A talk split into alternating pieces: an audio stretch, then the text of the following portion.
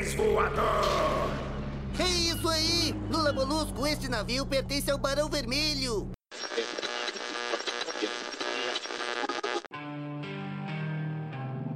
Você está ouvindo o Vinil na Estante. Sua dose semanal de música pesada.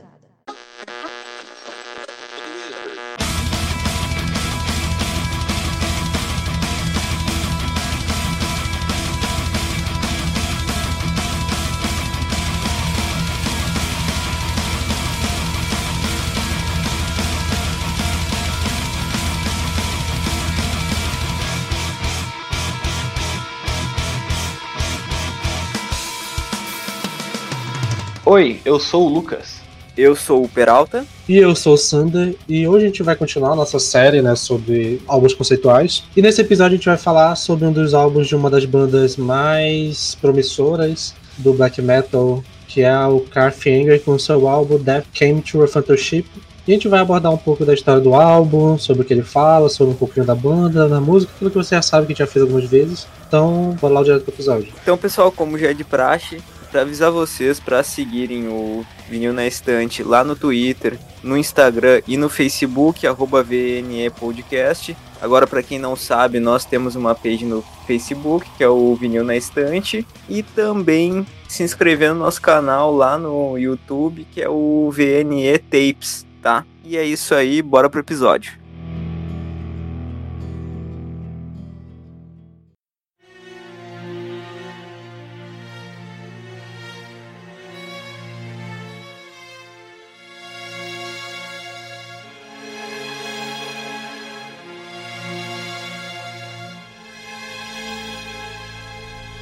É, para quem não conhece, né, o Carfing é uma banda holandesa de black metal sinfônico que já foi por muito tempo né, um trio, é, até esse ano, na verdade, o, o baterista saiu, mas até então, na época que esse álbum que a gente vai falar hoje foi gravado, a banda era formada pelo Seragon, né, que é o vocalista e guitarrista, o Ardark, que é o tecladista, piano, orquestra, tudo que for nessa parte sinfônica que a gente vai fazendo, e também faz alguns back vocals, e o Namta, que era o baterista, fazia algumas percussões também. É, a banda ela é bem famosa, assim, principalmente nos anos ali 2010, principalmente, porque eles conseguiam fazer uma união muito interessante com a sonoridade de, do sinfônico, né? Só que de uma forma diferente de outras bandas, tipo o Dimmu Borg, por exemplo, porque eles tinham um violinista que sempre acompanha a banda e hoje em dia até toca ao vivo com eles, que fazia a gravação, né? E, e tem uma pessoa é, na banda só para isso, apesar de ser um trio, tem uma pessoa na banda que faz só teclado, só piano e as orquestras. E fica muito legal essa mistura. E uma outra coisa também que eles são muito conhecidos é pela fato das músicas deles serem tudo temáticas e normalmente ser algum tipo de conto de terror, variando desde o álbum que a gente vai falar hoje, que é sobre a, uma lenda, né? Até o, músicas que falam sobre coisas de guerra, sobre histórias de clássicas de terror, tipo, é bem diverso a temática lírica, lírica deles. Dos dois que estão gravando aqui hoje, né, você não conheceu a banda ainda, né, conheceram há pouco tempo, então qual, quais são as primeiras impressões que vocês têm da banda, assim, no geral? Cara, não dá para falar algo diferente do que o, o, o destaque é o Ardek, é a parte do, da orquestração que é o grande diferencial da banda, assim, sabe? Inclusive, eu até vejo na banda muito menos black metal do que eu esperava. Eu conheci essa banda a partir desse, desse álbum, já tinha ouvido falar e tudo mais, só que por pra pauta desse episódio que eu fui atrás, cara, assim, eu, eu vejo eu vejo que a banda mistura de forma tão tão equilibrada esses elementos sinfônicos com o black metal que eu não vejo tanto tanto daquele black raiz nessa banda, tem pouquíssimo assim, sabe? Talvez até o, só o vocal em alguns momentos, eu diria que o vocal nem é tão black assim, e eu vejo mais do black na bateria. A bateria, assim, com bastante blast beats e tudo mais. E, cara, eu achei uma, uma grata surpresa, assim. Eu não, eu não esperava um som tão, tão bem equilibrado, tão bem trabalhado quanto o que o cara que Angry faz, tá ligado? Eu comecei pelo disco certo, eu diria. Sim, sim, realmente. Isso eu garanto.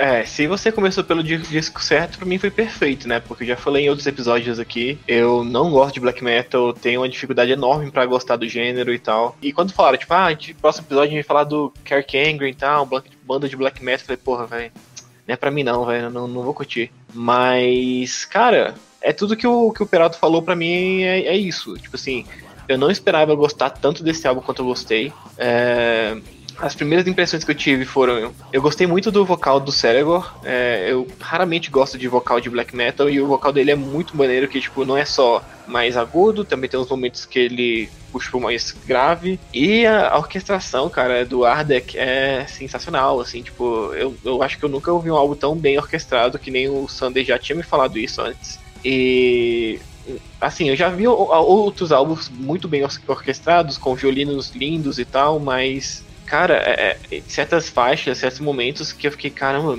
parece que eles realmente contrataram a galera para tocar e, tipo, tava com uma orquestra inteira tocando com eles. E eu gostei muito do som da guitarra também. O som da guitarra também é muito bom. E, e, os blast beats, que eu já tinha falado que eu não sou muito fã, não gosto muito de blast beats, não me atrapalharam, porque eu acho que a sonoridade da banda inteira, com, como um todo, ela deixa o black metal em segundo plano. É, tem outros momentos que tem, tem muito black metal, mas não é o principal da, da banda. Então, cara, nesse ponto, até fazendo um adendo com o que tu comentou, eu acredito que essa abundância das orquestrações acabam fazendo uma uma cama muito legal para essa densidade do, do black metal, assim, sabe? Porque aí o, o, som da banda eu diria que é um som cheio, maciço, mais pro fim, nas opiniões finais, nas considerações finais, eu até quero comentar a respeito disso. Em alguns momentos eu achei um pouquinho exagerado, assim. Só que o, o som é, é grandioso, é, é gordo, então ele comporta esse blast beat, ele comporta o vocal do black metal.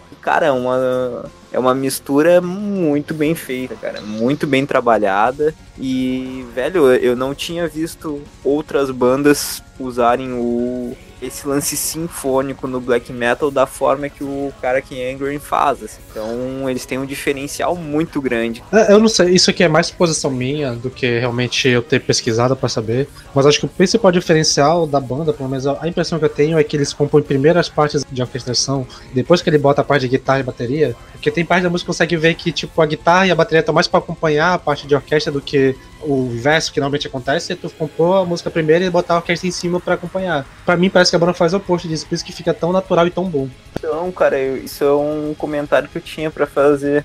Na maioria das faixas do disco, a gente vê a, a orquestra em primeiro plano junto com o vocal e a bateria só só marcando para dar esse clima denso junto com a guitarra, assim, sabe? Também senti isso ouvindo o álbum, sabe? É, e outra coisa também que eu ouvindo um álbum, eu pensei nisso e eu não sei se é uma coisa do black metal, não sei se é só dessa banda, só desse álbum, não sei, mas deu a impressão também, deu a impressão que primeiro eles escrevem a letra para depois botar na música, no sentido de tipo assim, tem uma hora que eles cantam em um verso, eles cantam, sei lá, 20 palavras e no próximo eles correm com 50 palavras. É, é, é, uma coisa que me dá um pouco de agonia. Eu acho que é um pouco do black metal isso. Mas para mim funciona porque, sinceramente, mesmo as letras sendo, sendo muito boas e tem momentos que a letra é incrível, é, eu acho que não, não precisa ser o foco também. A, a música em si é muito boa. É, eu acho que nesse caso é mais pela banda ser.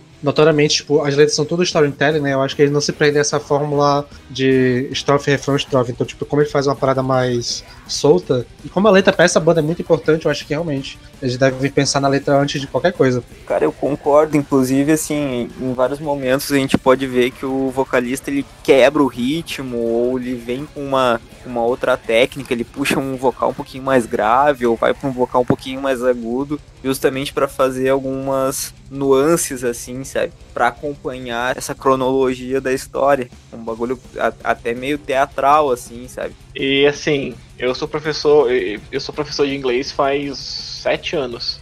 Eu aprendi umas três ou quatro palavras novas ouvindo esse álbum. Então eles realmente faz, botam, botam muita atenção no, nas letras, viu?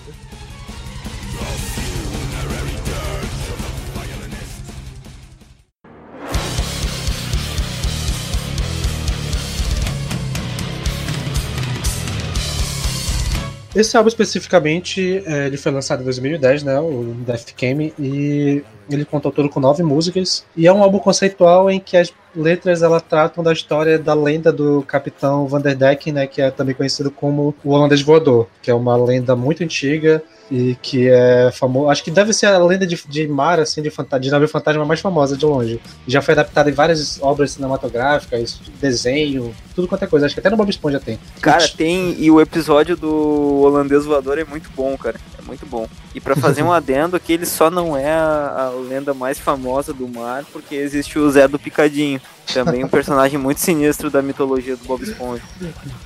E tipo, a lenda, né? Ela é uma lenda antiga. Assim, datam da época da, do, da corrida né, de descobrimento, do, tipo, principalmente da época ali das companhias das Índias, né? E nesse caso, o holandês voador teoricamente seria um capitão de um navio muito famoso muito próspero ali que fazia parte da Companhia Holandesa das Índias Orientais, né? Que é, acho que a sigla em holandês fica VOC, que até é citada na música em algum momento. E o, o que diz a lenda, né? Que uma vez é, esse capitão ele estava com o navio dele e tinha que passar por uma parte, em alguns momentos falam que é o, o Estreito de Magalhães, em outras partes falam que é a. Como é que é o nome? É o Cabo da Boa Esperança, que fica ali na, na curvinha ali debaixo da África do Sul, quase no ponto mais para baixo. Eu acho que não, acho que é mais embaixo. É quase já é o ponto mais baixo assim da África, praticamente. Onde vai fazer a curva para ir pra Ásia. E que lá é uma área que tem muita tempestade, muita tormenta e tal. Então, tipo, é uma, uma região difícil de navegar. E que mesmo estando com um clima muito ruim, ele resolveu navegar a si mesmo.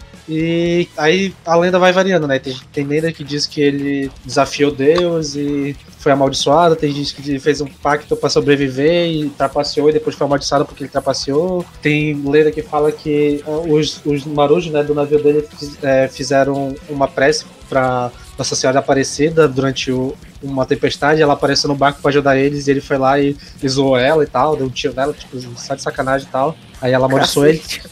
tipo, tem um cara de coisa assim. Porque Pode ele era meio, era meio escrotão, assim, tipo, de, ele é meio que a encarnação de uma, uma pessoa má. E, e, existem documentos oficiais, né, históricos, que dizem que saiu um navio em 1680 lá da, da Batávia, né, que é um porto holandês na Índia Ocidental, e que ele tinha sido alcançado por uma tormenta na, no Cabo de Boa Esperança e naufragou. É, e, e, tem um, uma figura histórica que era capitaneado, que era o Hendrik van der Decken, que era o capitão. Aí, um século depois, mais ou menos, uma, tipo, teve um, um, escritor que ele, ele, tipo, ele foi enviado para uma prisão e tal, aí durante essa prisão ele escreveu uns livros de que era contando histórias que ele ouvia lá, e nessa vez teve a primeira citação, né, oficial do termo holandês viador, que era na história, né, ele narrava que tinha dois navios e que um desses navios eles estavam passando ali pelo Cabo da Boa Esperança e naufragou e o outro conseguiu sobreviver. Aí em outra viagem, esse navio estava voltando, ele encontrou esse navio à deriva nessa região.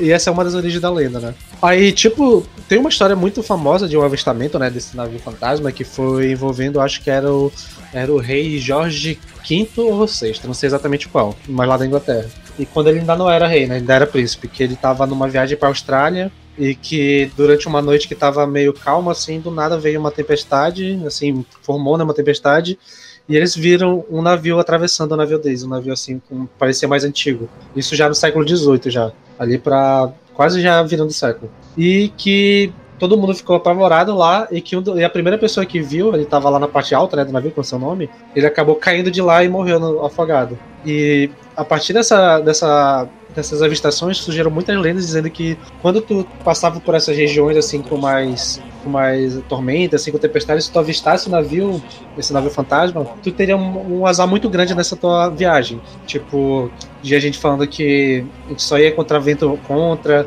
que ia quebrar a parte do navio, que eles iam naufragar, tipo, se tu vê esse navio era um presságio de uma coisa horrível acontecendo na tua viagem.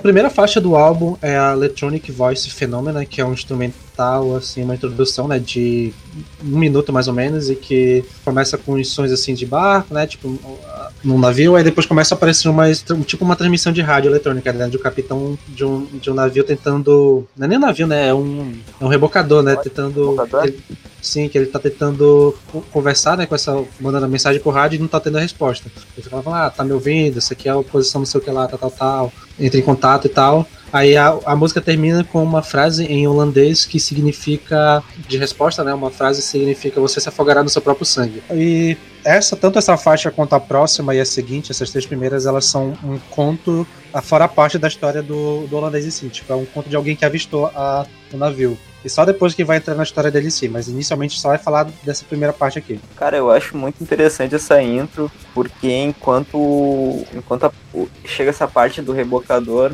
uh, chamando alguém, perguntando o que tá rolando e tal, a orquestração ela vai crescendo assim, e parece muito uma trilha sonora de filme de terror, tá ligado?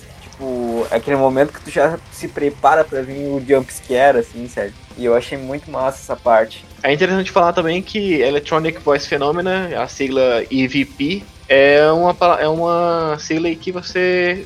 Se você botar no, no YouTube, você vai achar um tanto de, de gravações, de, de áudio, é tudo isso. É, um, é uma sigla que fala sobre você deixar, sei lá, um microfone com sensibilidade muito alta numa casa mal assombrada e você pegar a voz de um demônio, de um fantasma, de alguma, de alguma aparição. Então, se você botar no YouTube, cara, vai ter bastante coisa macabra, bastante coisa estranha. Pra quem acredita, é, é, é assustador pra caralho. Eu fico aí no meio termo, não sei se acredito, não sei se não acredito, mas ah, fica aí a dica. Muito bom, não vou fazer isso não, mas. Cara, não me fala essas coisas que eu vou dormir sozinho hoje, mano. Tenho medo.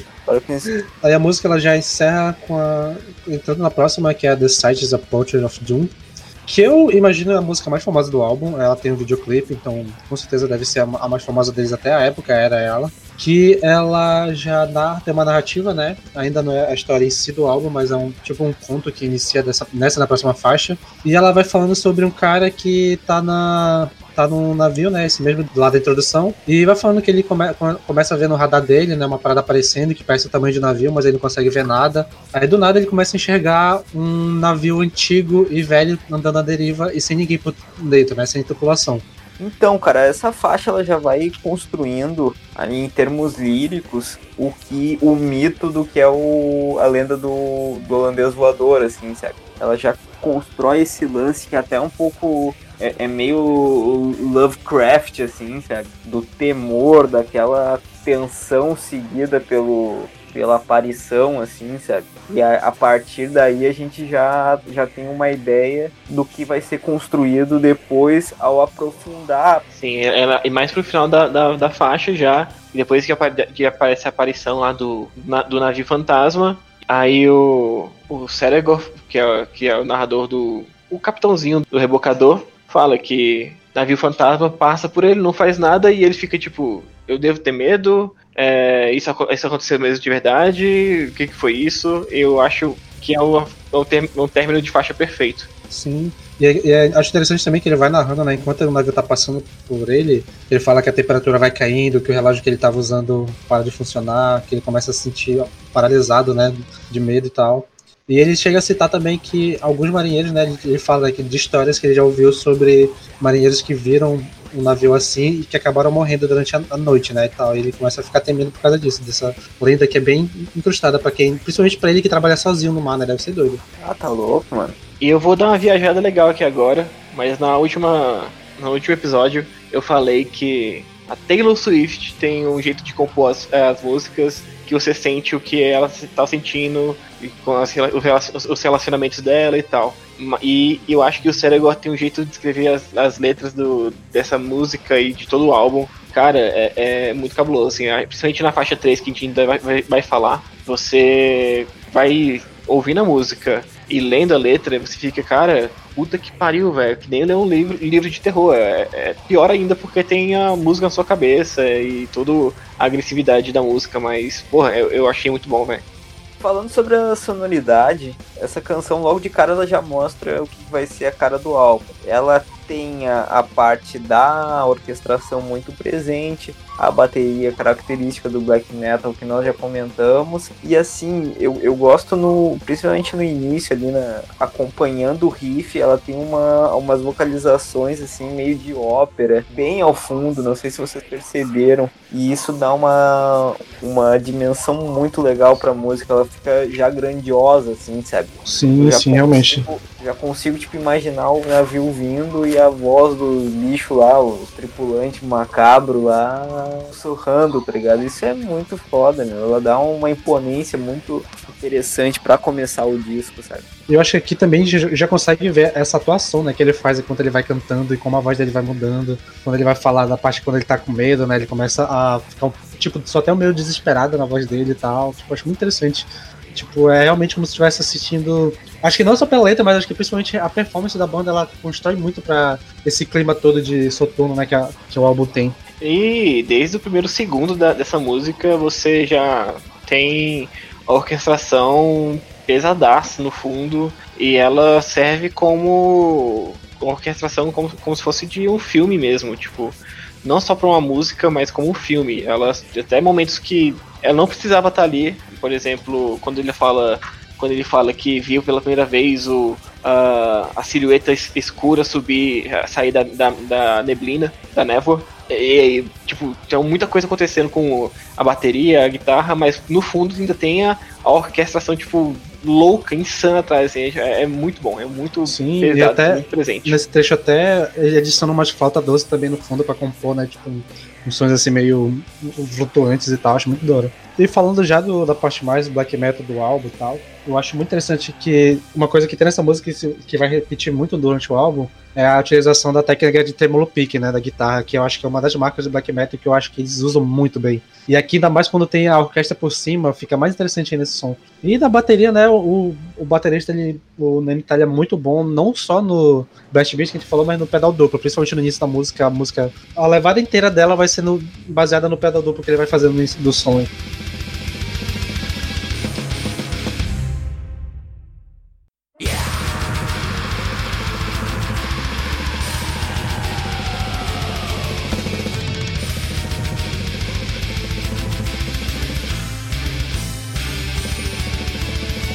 E logo em seguida vem a, a faixa complementar, né? Que até o título é complementar, né? A gente não chegou a falar, né? Mas a tradução do, do título da última música é a visão da é um presságio da desgraça. E essa aqui, a The Macabre, que é a consequência macabra, ela é uma segunda parte dessa primeira parte do álbum. E que esse capitão desse rebocador, ele volta para casa e conta pra família dele do que ele ap apareceu e tem um sonho muito maluco quando ele começa a dormir, né? Cara, então, mano, essa faixa tem muita coisa para falar dessa letra, cara. Eu, eu recomendo para quem tá ouvindo, assim que terminar o episódio, coloca essa música para tocar, pesquisa a letra e vai acompanhando. Cara, essa letra é uma das letras mais tensas que eu já vi na minha vida, cara. Uh, ela te deixa até o, até o último minuto com aquela dúvida se o que tá acontecendo ali é real ou é um sonho, assim, sabe? A letra brinca muito com com essas incisões na mente do, do capitão do rebocador.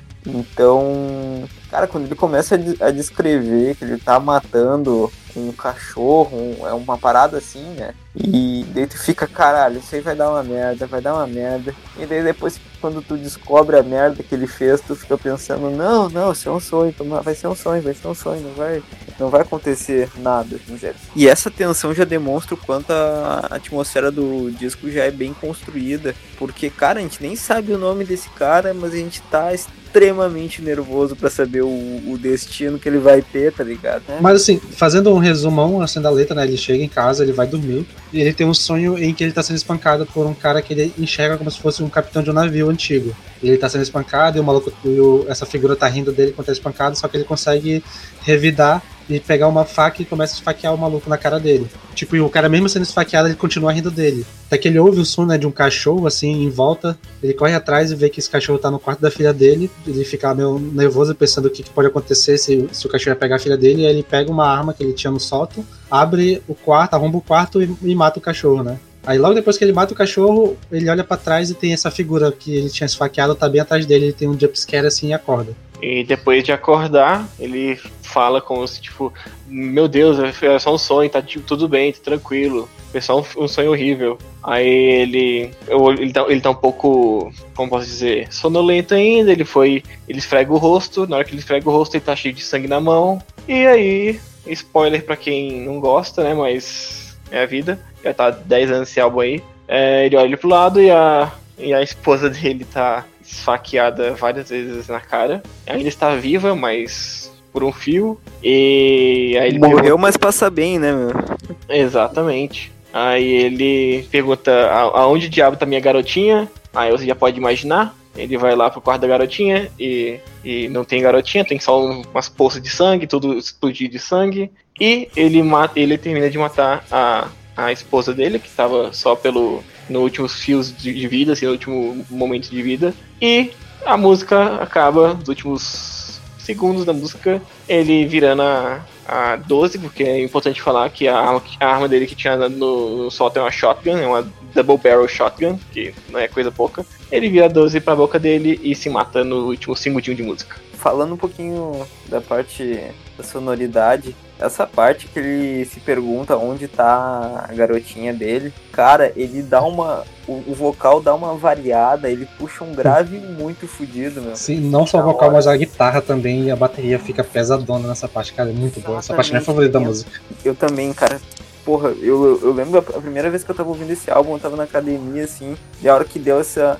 A hora que chegou essa parte, eu, tipo, dei um pulo assim, pensei, caralho, que porra é essa, mano? Tipo, bem na hora ele vem com um grave pra falar Now where the fuck's my little girl? E a partir disso entra um rifão fudidaço com com a bateria mais marcada, assim. Isso é muito. Ficou muito do caralho, meu. Muito do caralho. Eu ouvi esse álbum umas seis vezes essa semana, né? As duas primeiras vezes eu ouvi só pelo, pelo instrumental, sem ver letra nenhuma. E ontem eu falei, não, agora eu vou já ouvir o álbum duas vezes, só pelo instrumental e tal, interessante. E ontem eu peguei assim, era, sei lá, umas. sei lá, acho que era tarde, alguma coisa assim. E tava aqui, botei o fone de ouvido bem alto e fui ouvindo as músicas com a letra. Na hora que chegou na metade dessa letra, tipo assim, na hora que ele fala que ele é, ou- ouço, ouço coisas de- de- dentro do quarto da minha garota, da minha, da minha criança, da minha filha, é, vou pegar a arma e tal. Na hora que ele fala isso que vai pegar a arma, eu falei, puta que pariu, velho, vai dar ruim. Eu já imaginei o que ia acontecer. E eu sou muito cagão pra terror. Eu, eu odeio, eu tenho muito problema com o terror, porque eu gosto muito de, da- do storytelling do terror, mas quando eu sei o que vai acontecer, quando tá meio claro pra mim o que vai acontecer, sobe aquela ansiedade, sabe? De tipo, caralho, se eu tô assistindo um filme eu pauso, se eu tô, se eu tô lendo um livro eu fecho o livro. E na hora que eu tava ouvindo essa música, na hora que eu descobri isso, velho, a primeira reação que eu tive foi apertar pause, assim, tipo, pausei eu falei, não, eu tenho que terminar, eu tenho que terminar. Mas, mano, me deu muita agonia, me deu muita ansiedade, foi foda. E é foda que nesse trecho da música, né, ela dá uma acalmada e fica só o instrumental orquestrado no fundo, né? E ele vai narrando bem calmo, cal- calmo né?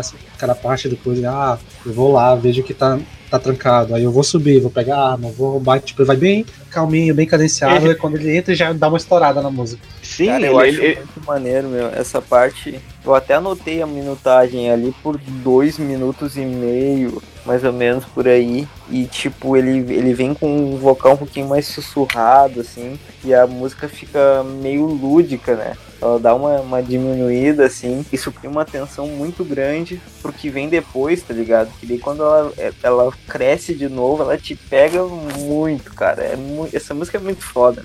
Sim, e, e tem muito detalhe na letra, né, cara? Tipo assim, e- então essa, essa ansiedade que eu senti foi pelos detalhes. Pô, ele fala, é, ele, ele, tá, ele tá num momento sussurrado lá, aí ele fala é, que tava trancado, aí ele pega a arma, aí depois ele fala, ele para pra falar ammunition, e tipo, ele continua, sabe, um passo por passo. Eu, mano, eu falei, caralho, vai dar ruim, velho. Vai, vamos logo, vai, vai, fala logo que se matou geral então e deu ruim. É, é muito, é muito detalhado, é muito bom, é um, é um terror muito bem construído. E eu acho também um, um detalhe que eu acho muito legal, principalmente no final da música, que é a utilização de efeito sonoro pra contar o que acontece sem dizer, né, de fato. Porque ele não, ele não fala na letra dizendo que ele se matou, mas no finalzinho da música fica silêncio, barulho de tiro, aí volta um riff, e depois aparece um som de um corpo caindo no chão, e a música acaba. Isso é muito legal, essa parte de contar Foda. sem dizer, né, bicho? É muito foda.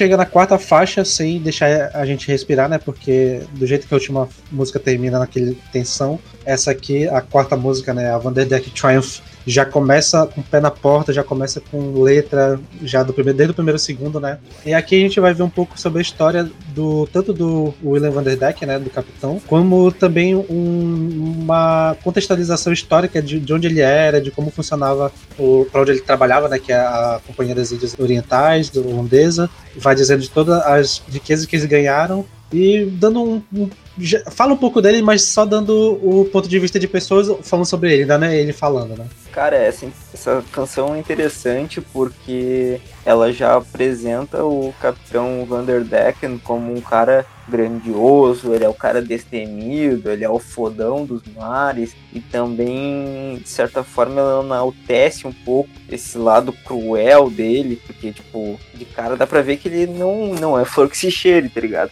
Ele é um cara meio é um sujeito meio complicado, assim. E ela tem toda essa. uma vibe meio épica, assim, a gente pode, a gente pode notar isso tanto na letra quanto na, na sonoridade que nós vamos comentar a seguir. É, essa quarta música, ela já começa uma porradaria do caramba, né? Tipo assim, ela não, não deu tempo de respirar mesmo. E é muito interessante porque ela realmente ela te situa geograficamente do, sobre a história do Vanderdecken, sobre a história do, do holandês voador. E, tipo assim, nos primeiros momentos já, já fala que ela é, é o triunfo do, da, da companhia da, da holandesa e tal, aí falando que tem um monopólio, que as trocas de especiarias, violência e, e escravidão. E que nem o, o Pelato falou, já, já, já fala, deixa bem claro ali, tipo, é, o, o capitão do barco, ele é um psicopata é, que deu certo, um psicopata que bem, bem sucedido. E é isso, é, é, é bem interessante a letra, eu, eu, gosto bastante dessa letra,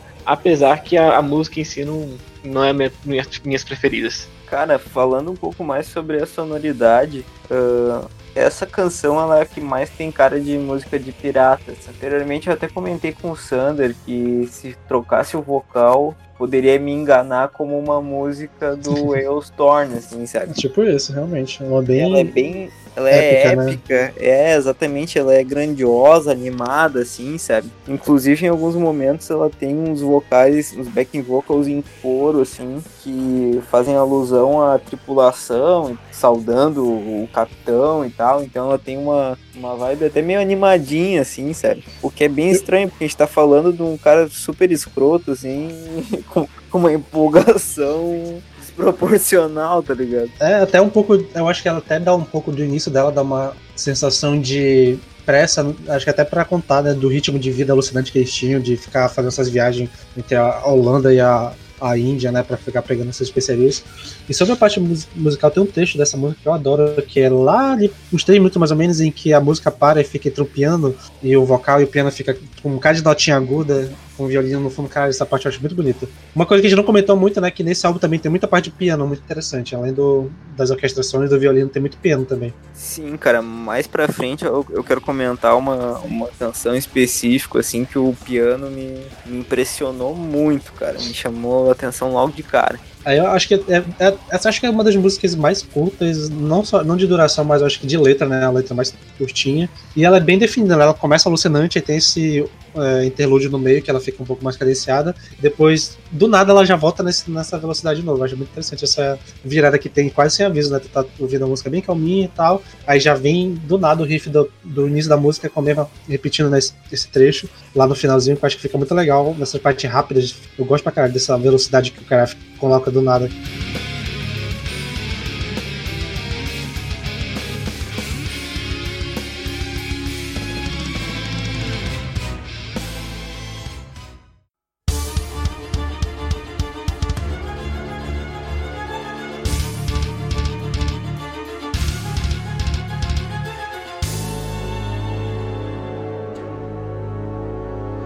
E na próxima faixa, né, que é pessoalmente a minha favorita do álbum, que é a Bloodstain in the Captain's Log, né, que é a mancha de sangue no diário de bordo do capitão, que é outra música que a gente vai contextualizar o, sobre né, a vida pessoal do Vanderdyke, só que dessa vez sobre o ponto de vista dele. Ele contando como era a forma que ele tratava a mulher dele, como ele tratava o, navio, a, como ele era um ser humano horrível, né? Basicamente. A música é pra mostrar como ele era um bosta.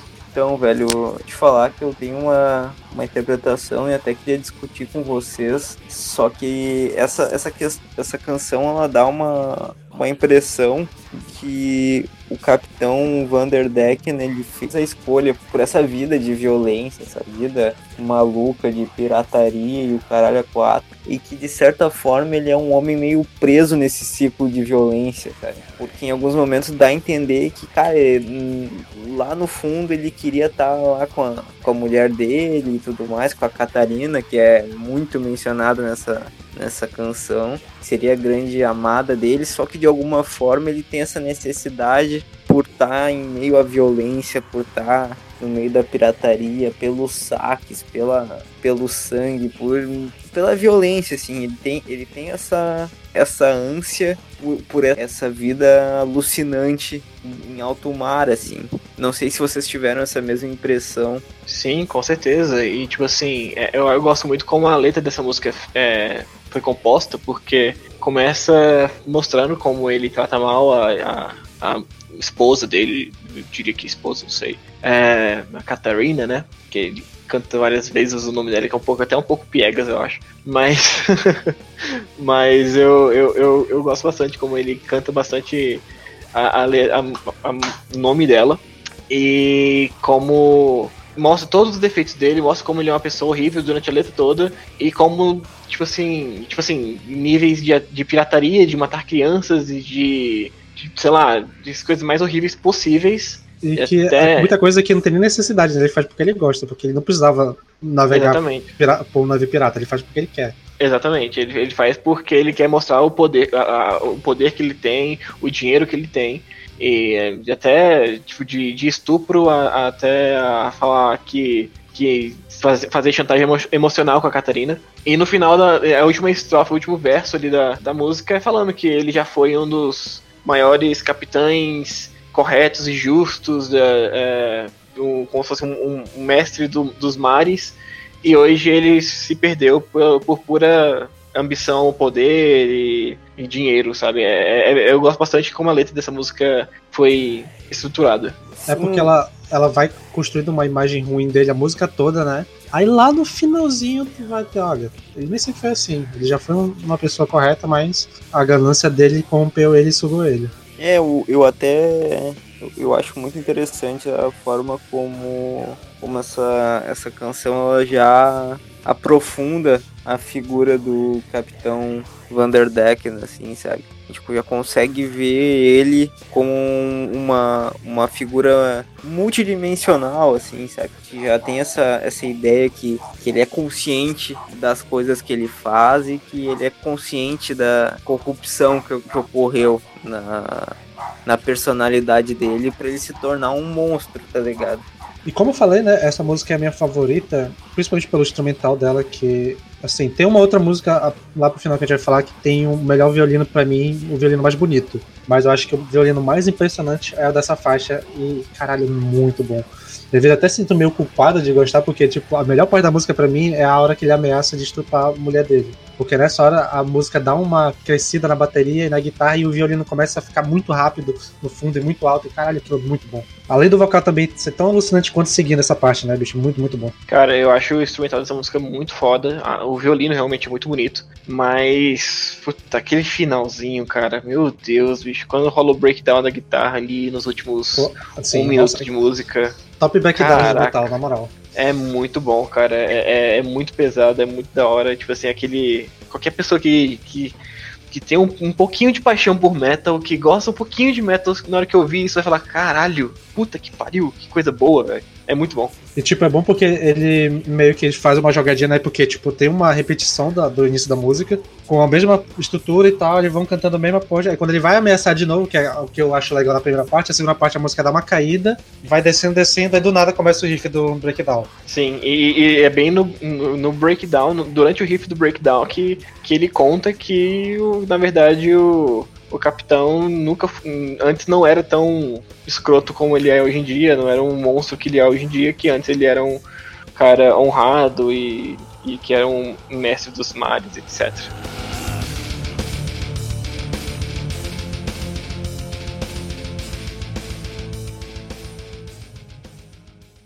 This storm Lightning, winds, and monstrous waves. A demonic tempest. My men complaining. I command we set sail. E a próxima faixa também não é uma música completa, né? Tipo, é uma música de um minuto em que não tem nada de metal, né? Tipo, ela é mais instrumental orquestrado e com uma conversa entre o capitão e essa tripulação, né, bicho? É muito, muito boa essa faixa. E É. apesar de ser muito curta, ela diz muita coisa, né? Sobre toda a personalidade do capitão e da tripulação que ele comandava. Sander, você poderia falar o nome da música, por favor? Ah, é, teve isso, né? Pera aí, deixa eu ver aqui. I'll be taken had me done. Tenho Eu certeza que, é tá isso. perfeito. Tenho certeza Ele, que tá ele, perfeito. fala, ele fala isso, né? Se não for, é, é isso. Infelizmente eu não sou fluente em holandês. Infelizmente, né? Se não era, Exato. agora é. Azar.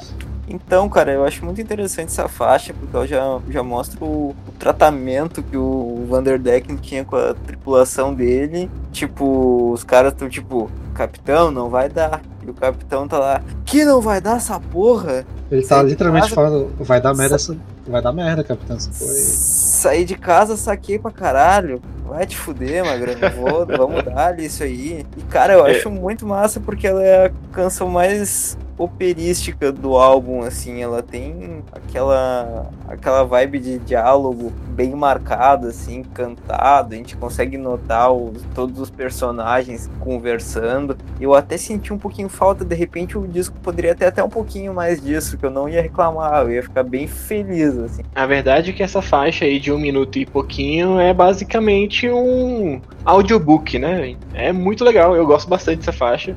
Mas é um audiobookzinho. É uma coisa assim, bom, ó, tem essa história aqui pra contar. Vamos botar em qual música? Quer saber? Bora fazer um audiobook de um minuto pra falar isso aqui? Beleza. E é isso. Fizeram um audiobook com, com, com violino de fundo aí.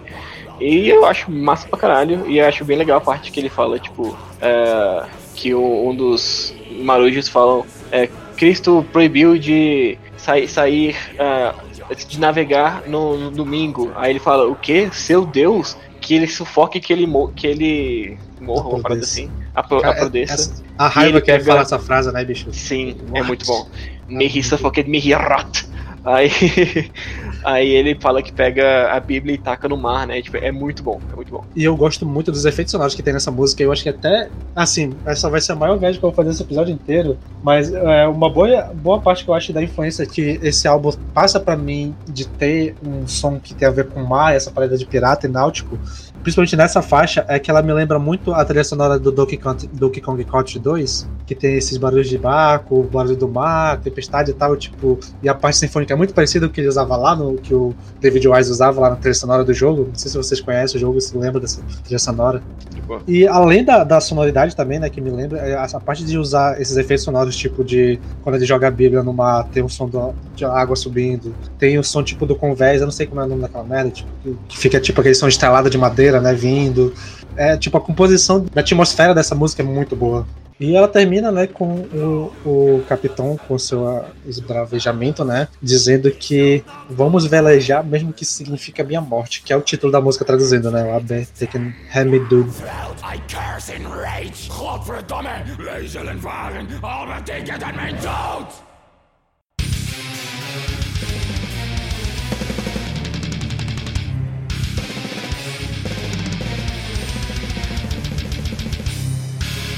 E logo em seguida temos a, a Departure Toward a Nautical Curse, que é a música que narra essa tentativa do Capitão Vanderdeck e sua tripulação de tentar enfrentar a tempestade e contornar o Cabo da Boa Esperança. Né? Então, cara, essa canção ela conta as consequências da profanação que o Vanderdecken cometeu na última música, né? No último trecho. Então, ela narra aos pouquinhos, assim, tanto o capitão quanto a tripulação perecendo em meio à tem- à tempestade, porque eles ficam, tipo, perdidos no meio do nada, assim, sério. Eu acho, eu acho legal que ele já, a música já começa com ele limpando né, a faca da, do, da última morte, jogando o cara pra fora do barco e tal, e todo mundo gelando contra ele. Sim, é, eu acho muito bom também, que tipo, já começa diretamente, sim, exatamente de onde, de onde parou a última música, né?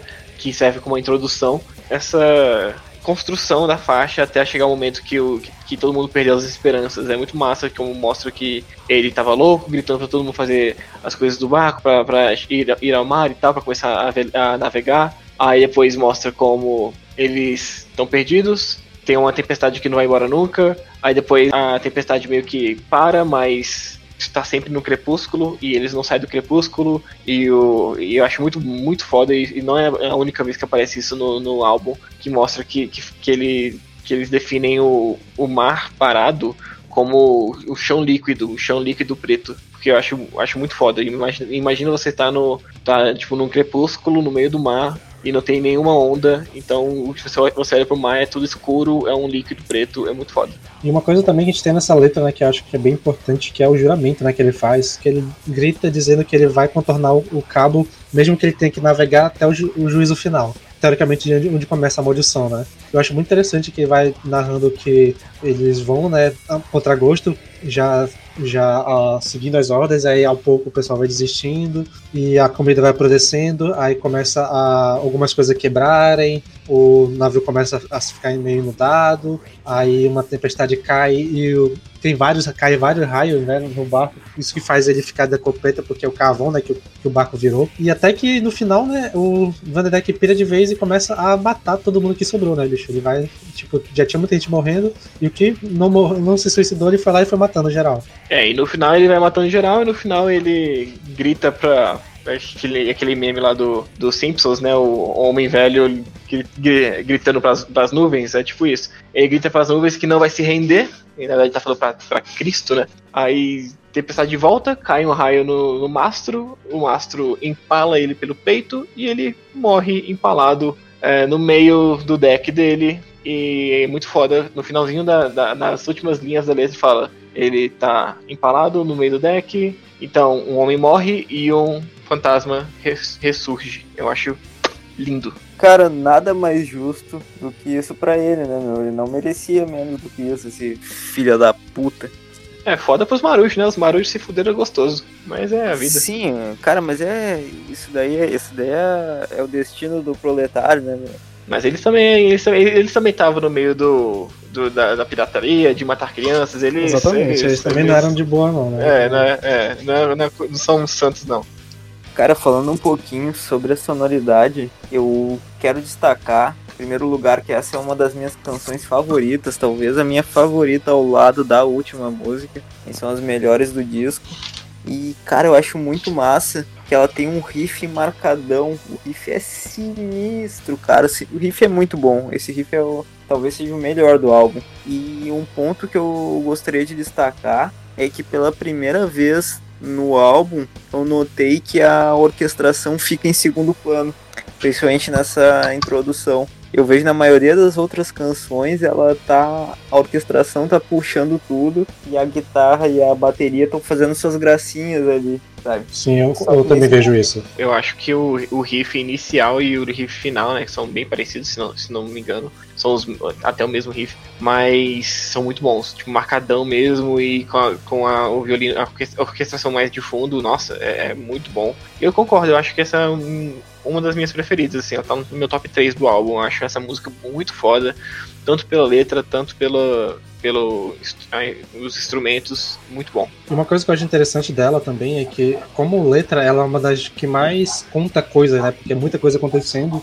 E também, por causa disso, também é a música que mais muda durante a faixa, né? Tipo, ela vai cada, cada trecho da história que vai entrando, vai entrando um tipo de instrumental diferente que vai acompanhando a história e faz ela ser uma faixa muito diversa. Tipo, eu acho que ela deve ser a maior do álbum, ou uma das, acho que só pede pra última faixa. Na verdade, não. Ela até tem algumas boas músicas que são maiores que ela, mas enfim. Mas ela tem essa essa coisa de tem muito diferente as sessões da das músicas, né? E, e, o instrumental vai acompanhando, a letra vai mudando e o instrumental vai acompanhando. A hora mais calma, mais rápida, a hora mais cadenciada, a hora um pouco mais direta, tipo, muito, muito bom é que tem muita coisa acontecendo ao mesmo tempo, né? Inclusive tem uma anotação que eu achei engraçada, assim, que eu anotei assim, tem uma parte orquestrada que parece um barulhinho de fantasma, kkkk. eu não sei se vocês perceberam. É, eu acho que é aquilo, né, que eu falei no início, que tem tipo um, uma óperazinha, né? Tipo. Isso, é um. É um. É um. Um uivo no fundo, bem agudinho, né? Isso, bem agudinho, que é bem na parte de. que aquela música dá uma acelerada, assim, vai pra um refrão, assim, sabe? É, quando ele faz o giramento. Essa parte é fantástica, nossa. Isso, cara, essa música é. Essa parte é muito foda, essa música é muito foda, meu. Eu acho que compõe muito a, Porque essa parte de giramento eu gosto de marcar porque eu gosto muito da letra, eu gosto muito do jeito que ele canta ela, né? Que ele. ele, ele aquele não, na verdade nem canta, ele realmente grita, né? Tipo, o que é a frase. E com esse som de fantasminha no fundo, cara, fica muito bom. Som de fantasminha, mano. Sim. Cara, Eu tava, eu tava procurando uma- um adjetivo pra categorizar e esse foi perfeito.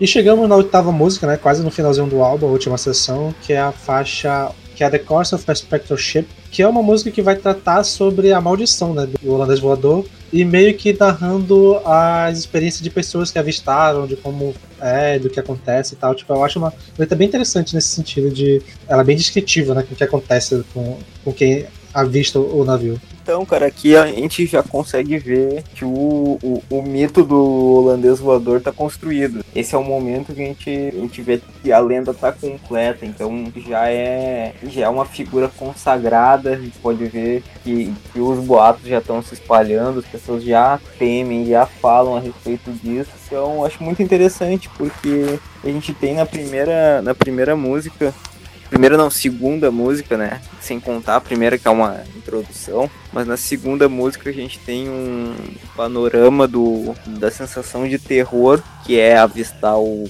o navio do, do holandês voador, enquanto nessa a gente já a gente vê a questão da fama, isso em, em larga escala, sabe? Eu acho muito interessante, ela é muito descritiva nesse ponto. É, eu acho que nessa música deixa bem claro. Quer dizer, não é que deixa bem claro, mas volta a força descritiva a for- e a escrita detalhada que o, que o Ardek e o Ceregor deram para as letras, sabe? Tipo assim, é, dá pra você perceber de novo que numa uma música de o quê? Ah, cinco minutos eles escreveram coisa pra caralho ah, e descreveram detalhadamente muita coisa. E sabe, a, a letra ficou boa e a música ficou boa. E, tipo, eu acho incrível como eles conseguem botar tanta coisa em uma música curta. Se fosse uma música de, de power ou de prog, seria um épico de 12, 13, 14, 15 minutos. Com certeza. É, a letra dessa música ela é bem focada realmente, tipo, agora que a gente já conhece a história do, do holandês voador, a gente já conhece o que ele pode fazer, que na, na música 2 e 3 ele já deixa bem claro ah, o, que ele, o que ele faz com suas vítimas. Na- nas faixas 4, 5, 6 e 7. ah, é, já descreveu a história dele. Então essa música é mais, é mais como se fosse a letra detalhando é, o que ele faz, qual o rolê dele. Ele passeia por aí e ele é avistado, e como ele é avistado, ele é avistado como um, um, um navio demoníaco, uma coisa que aparece do nada junto com uma tempestade. Ele vai pra cima dos, dos outros barcos, às vezes ele passa só perto, às vezes ele, que nem descreve nessa música, ele atravessa um barco e a, e a última coisa que as pessoas veem é, normalmente é o próprio holandês voador rindo, é, olhando pra quem tá a bordo. Então eu, eu acho essa música tem- bem Tem um descritiva. cachorro também, né? Tem um cachorrinho também. Ah, é verdade, tem, tem, tem, tem os cachorrinhos dele, né? Ele tem os cachorrinhos dele. Ah, Não sei viu? se é Então, um ou dois. Que homem fofo, gente. Você vai falar mal do cara, Eu- maluco eu acho que é assim, da protetor história dos dele- animais aí. cara. Da história dele, eu acho a parte mais confusa é que esse cachorro o fantasma surge do nada, né, maluco? Que- É, realmente, é bem estranho, realmente. É, é só um mesmo, mas aparece do nada e é isso aí, parece um cachorro. É, ele tem um Tudo cachorro. E é isso. Se pare matar um cachorro só pra ter uma companhia de fantasma, né, bicho? Ah, mas é foda, né, cara? Porra. Cara, sobre a sonoridade dessa música, velho, nesse momento acho que a gente pode observar a maior punhetação sinfônica do álbum, assim. Cara, a orquestração dessa música é frenética, tipo, não consigo nem destacar um momento só, porque ela vai e vem o tempo todo, ela agora em contraste com a faixa anterior, a orquestração ela volta a, a tomar a frente do bagulho, assim, sabe? Então eu vejo essa música como, como a música da, da orquestra. Já tem bastante no álbum todo, mas eu acho que nessa faixa fica mais claro a utilização de instrumento de me- metal, né? Tipo, trompete, trombone, não sei exatamente o que, que eles usam, mas aqui a gente usa, consegue ver bastante. Sim, aqui fica mais nítido, né? Verdade, verdade. Porque é o que conduz, em boa parte da, do instrumental que vai conduzindo é esse som. Que eu realmente não sei se são trompete ou trombone, mas é o mais grave, né, dos dois. Sim, e, é bem engraçado porque você começa ouvir a música e, tipo assim, os primeiros 15 segundos você mostra pra um fã de Nightwish, de épica, e fala, porra, gostei, vou ouvir. Aí depois esquece. Mas. porque realmente é muito sinfônico. O começo é muito sinfônico. E, e, essa, e essa sinfonia, essa orquestração continua pela faixa toda, mas depois tem os elementos black metal, né? Eu, eu gosto bastante dessa faixa, inclusive ali os 1 minuto e 15, 1 minuto e 20 tem um riff que me lembra um riff de thrash metal, cara. É um riff bem legal. Mas é engraçado porque junto com esse riff tem um, no fundo tem uma, sei lá, tem umas a orquestra super feliz, meio épica, meio feliz. É, é, é uma mistura interessante. É, é, eu, eu acho que a única coisa que me tira no álbum todo é essa parte feliz, assim, meio épica desse. Porque normalmente eles não usam nota tão sustentadas assim, né? Quanto usam nessa parte. Pelo menos não tão clara em primeiro plano. E fica uma nota grande, assim, tipo, crescendo meio. Que eu não entendi qual era. Tipo, a música tá mó bad e a, e a e a orquestração parece meio tentando exaltar, sei lá, não sei. Eu não, eu não saquei muito bem essa parte. Eu, eu acho que eles tentaram botar um, um, momento mais épico na, na faixa e mostrar como, caraca, agora ele é o holandês voador e tal. Eu, eu também não, não. Eu acho que não encaixou perfeitamente, não. Mas não me tira da faixa totalmente. Eu acho que me. Só eu fiquei tipo, porra, tá, tá bem épico, tá, tá um pouco feliz demais. A letra não tá nada feliz, mas eu gostei bastante da guitarra, então tá valendo.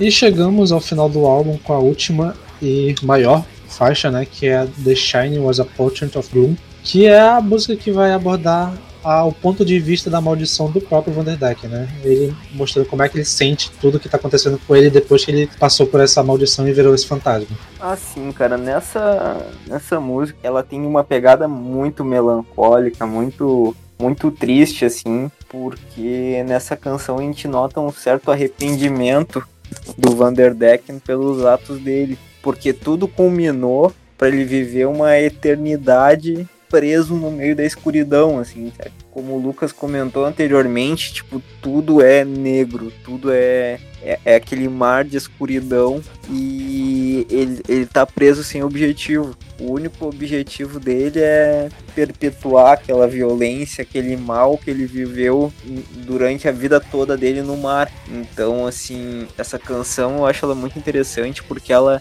expressa muito bem essa sensação de vazio, assim, sabe? É engraçado que essa música que mais tem um refrão bem marcado, né? Sim, sim, é que tem mais, tem mais tem um refrãozinho mais marcadinho mesmo. Eu acho ah, a, melhor, a melhor parte do álbum, velho. Uh, que nem o Pirata falou, é uma música focada na tristeza, melancolia e tipo assim, quais são as consequências dos atos dele, né? E beleza, o cara conquistou muita coisa, mas agora não é nada dele, ele não tem mais nada. O que ele tem é um navio no meio do nada, é, sangue e é isso aí. Não tem mais nada para ele. Uh, a letra é bem focada nisso, tem inclusive, o Sander comentou mais cedo, é a letra mais focada, é, é a letra que mais tem um refrão durante o álbum todo, e no próprio refrão fala que a fortuna dele virou poeira, todo o triunfo dele foi em vão, e as riquezas viraram cinzas, e as, as lágrimas deles estão é, se, é, se, se perde com a chuva. Então, assim, é uma faixa bem triste, bem melancólica. E eu, eu gosto bastante da letra, porque ela deixa isso bem claro. E, tipo, se você parar pra pensar, cara, realmente, ele não tem nada. É que nem o, o Pirato estava um pouco mais uh, bravo aí em relação ao, ao, nosso querido holandês voador, mas é isso mesmo que o Pirato falou, ele não tem nada. Ele tem. O que ele tem que fazer agora é ficar no meio do, do nada, olhando o vazio e esperando passar um cara para ele encher o saco. Realmente, é isso. E eu, eu, eu, gosto bastante da letra dessa, dessa música, mais pro finalzinho ela tem umas paradinhas interessantes. Eu acho legal dela que quando ela vai narrando, né, o que acontece com ele, tipo, é uma parada que é bem. Tu quase sente pena, né? Porque, porra, tipo, mostra que ele ele vai tentar O tipo, primeiro é que o navio tá à, à deriva, né? Então ele vai sempre andando numa velocidade bem lenta, sem controle algum. Ele vai andando pra onde o mar manda. E quando ele vai tentar ouvir o som do mar, ele vê que ele tá num silêncio eterno, né? E que tá tudo escuro, mas que tá tudo escuro, porém no horizonte ele consegue ver o sol. Um, o, vislumbre, o vislumbre da luz, que ele tá sempre perseguindo essa luz, mas essa luz nunca chega. Que até eu acho que daí é onde vem o título da música, né? Que é o brilho foi o. Era o presságio da melancolia. Então, cara, puxando um pouco pra sonoridade, mano. Melancolia é o nome dessa música. Cara, o piano dessa música é muito lindo. Ele é, é, é o melhor uso do piano no, no álbum disparado. Assim. E, cara, a, a, esse piano ele, ele, é uma alegoria muito boa para o que a letra quer dizer. Assim. Outro ponto que eu gostaria de, de destacar na sonoridade é que o solo de guitarra, cara, o solo é muito lindo, meu. Eu não tinha notado tipo um solo marcado assim. E nessa, nessa faixa tem um solinho de guitarra e ele é muito bonito, cara, muito bonito. Então, assim, para sensibilizar vocês, assim, para surpreender vocês, vou dizer que até eu me sensibilizei com a, com a situação do Vanderdecken, assim? Eu anotei aqui no meu, no meu caderninho que o solo, solo de guitarra é lindo pra caralho. Dá até pena do desgraçado do capitão. Então, assim, para mostrar para vocês que até eu fiquei, fiquei tocado por essa parte. Assim. E além do solo de guitarra, o violino que acompanha a música até o final também é muito bonito. E ele dá uma aquela sensação perfeita de encerramento de jornada, assim, sabe? Essa música, como um todo, ela é um, ela é um fim perfeito para tudo que foi construído lá desde o início.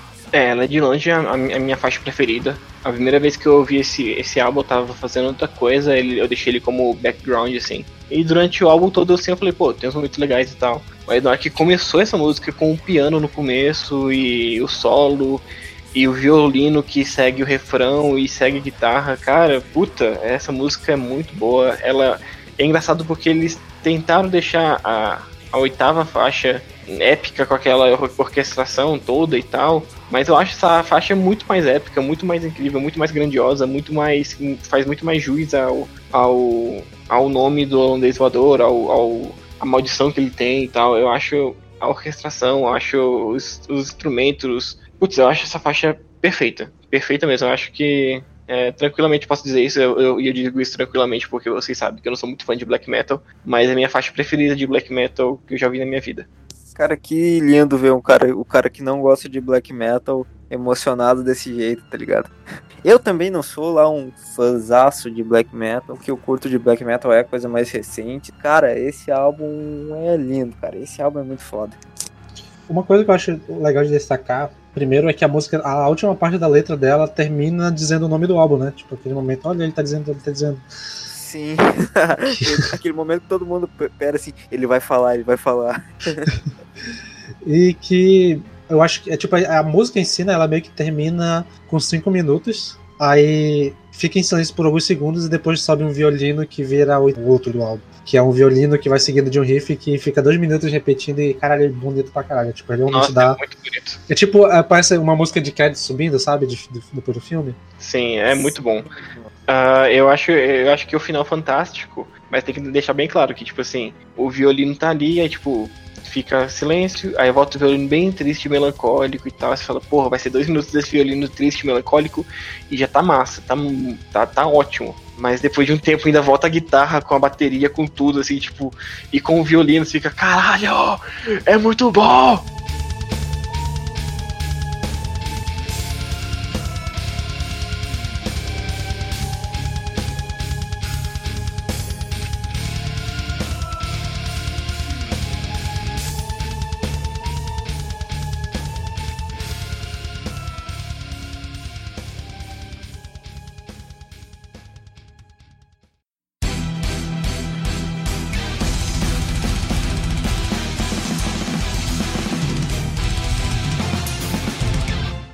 Bem, então quero ver de vocês o que vocês acharam do álbum como um todo. Bora conversar aqui, uma análise rápida do que a gente. nossos pensamentos sobre o álbum do Carfinger. Cara, eu achei sensacional, mano. Esse disco é muito bom. A forma como ele conta a história, ele, ele trabalha essas nuances, é sensacional. Todo o uso da orquestração, toda a parte sinfônica. Esse é um álbum que a gente pode falar que ele é extremamente sinfônico e a forma como ele usa o, os elementos do black metal, às vezes até de forma pontual, mas muito equilibrada, eu acho muito interessante. Só que assim, cara, esse disco ele só não é perfeito para mim, porque eu vejo que em alguns momentos a banda comete alguns excessos, assim, sabe? Em alguns momentos eu penso assim, bah, deixa, deixa a orquestração um pouquinho mais sozinha e tal tipo, manda o baterista dar uma segurada, não precisa, não precisa correr tanto e tal. Eu acho que só falta isso em alguns momentos. O toda essa grandiosidade assim, ela acaba sendo um pouquinho exagerada.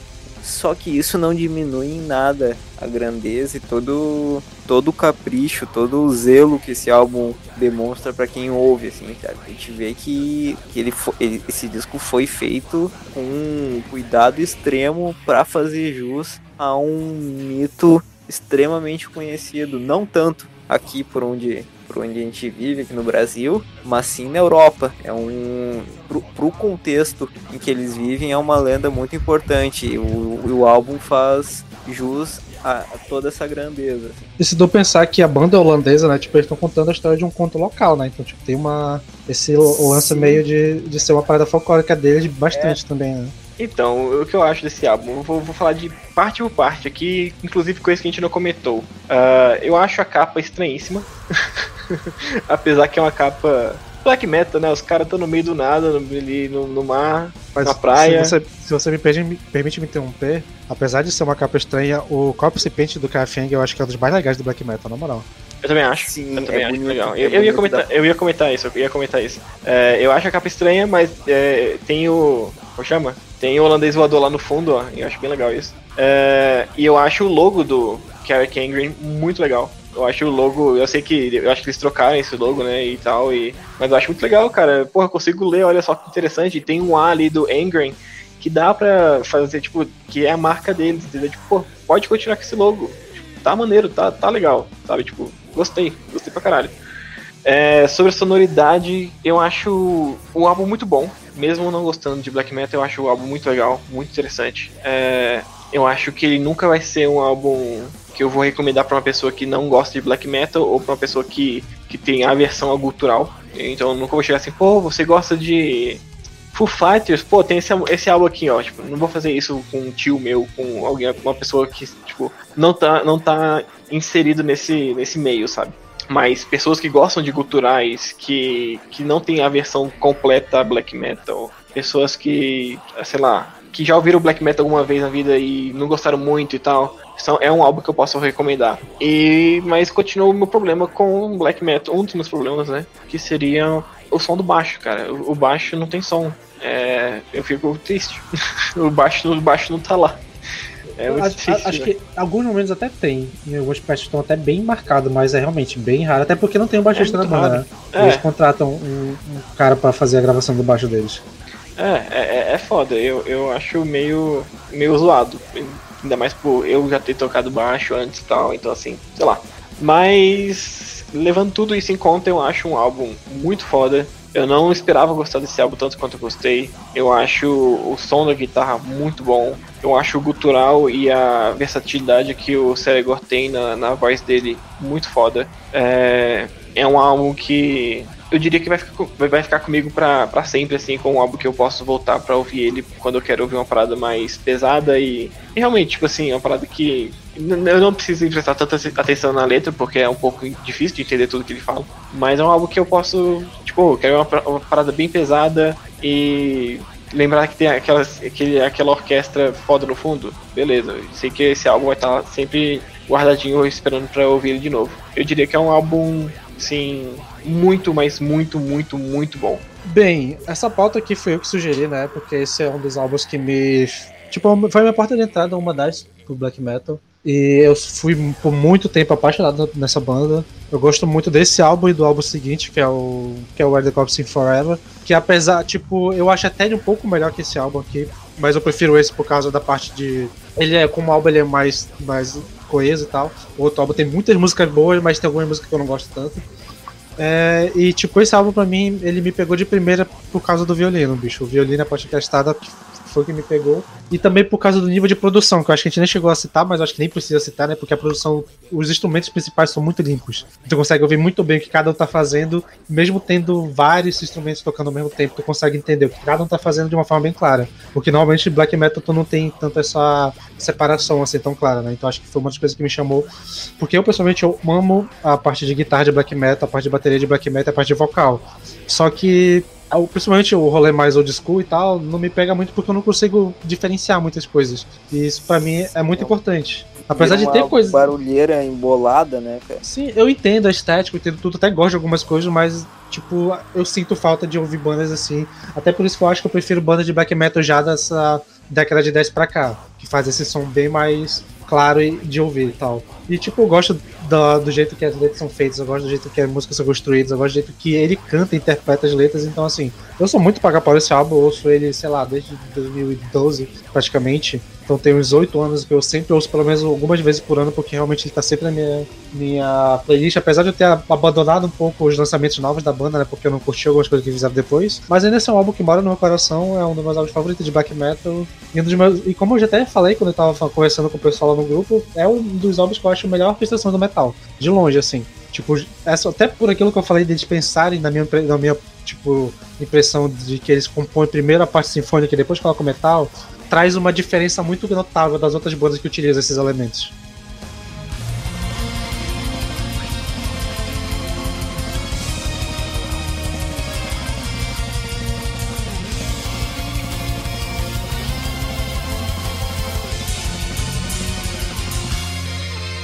Então é isso, galera. É, muito obrigado por ouvir até aqui. Deve ter ficado um pouquinho longo, mas espero que os nossos ouvintes, fãs de black metal sinfônico, sejam uma, uma ala grande aí.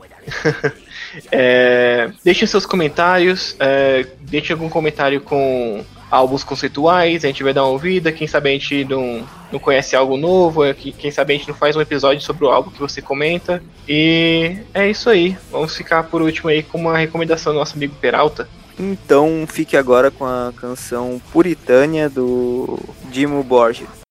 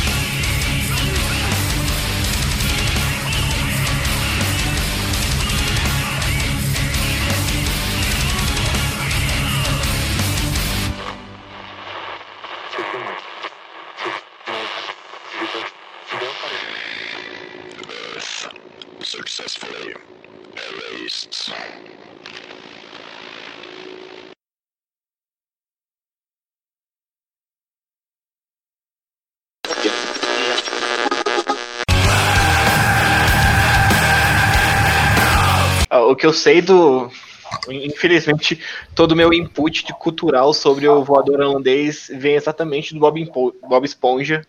E é muito bom, eu gosto muito dos, episódios que ele aparece. Cara, então tu tá, tu tá corretíssimo, meu. Quer bagagem cultural melhor do que Bob Esponja, cara.